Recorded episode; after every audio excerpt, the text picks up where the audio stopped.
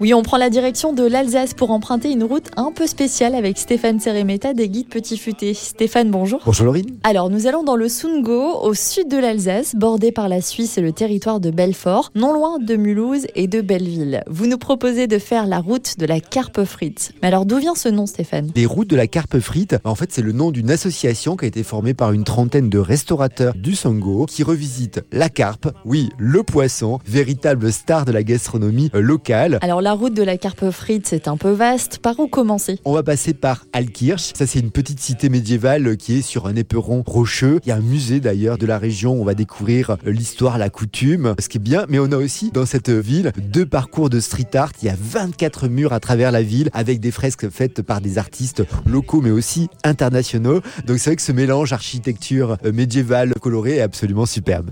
Bon, venons-en au fait, Stéphane, on est venu pour se balader, certes, mais aussi et surtout pour déguster les fameuses carpes frites. Où est-ce qu'on peut les goûter? Il y a une trentaine d'adresses hein, sur le territoire, les fameux adhérents euh, de l'association. Mon coup de cœur, bah, justement, euh, c'est dans le village d'Irsbach. Là, on est au restaurant de la gare. Alors, bien sûr, on a la recette classique, c'est-à-dire la carpe frite servie avec des frites de la salade, avec le petit citron, bien sûr, pour assaisonner. Mais sinon, il y a plein de variantes, c'est absolument délicieux. Et à Irsbach, on va euh, faire aussi une petite balade digestive, bien sûr. Hein. Le village est absolument superbe il y a des petites maisons euh, colorées et à colombage. C'est vraiment typiquement alsacien. Maintenant que nous avons terminé notre assiette, c'est parti pour une petite balade digestive. On en a bien besoin en pleine nature avec de jolis sites à découvrir. On a plus de 1000 étangs qui sont creusés justement bah, dans le passé pour cultiver la carpe, la fameuse carpe que l'on déguste aujourd'hui. Avoir absolument les étangs de Nérac, ça c'est un parc ornithologique. Plus de 100 espèces sont là à observer le balbuzard pêcheur, la grue cendrée. Forcément, toutes ces carpes, hein, ça attire du monde. En tout cas, le site est calme, c'est absolument superbe. Il y a aussi une balade à faire le long de la haie des hêtres dans la forêt domaniale de Saint-Pierre-Lucel. Il y a des hêtres centenaires, c'est absolument superbe. Et on a un panorama sur le Jura alsacien, le Jura suisse. C'est vraiment somptueux.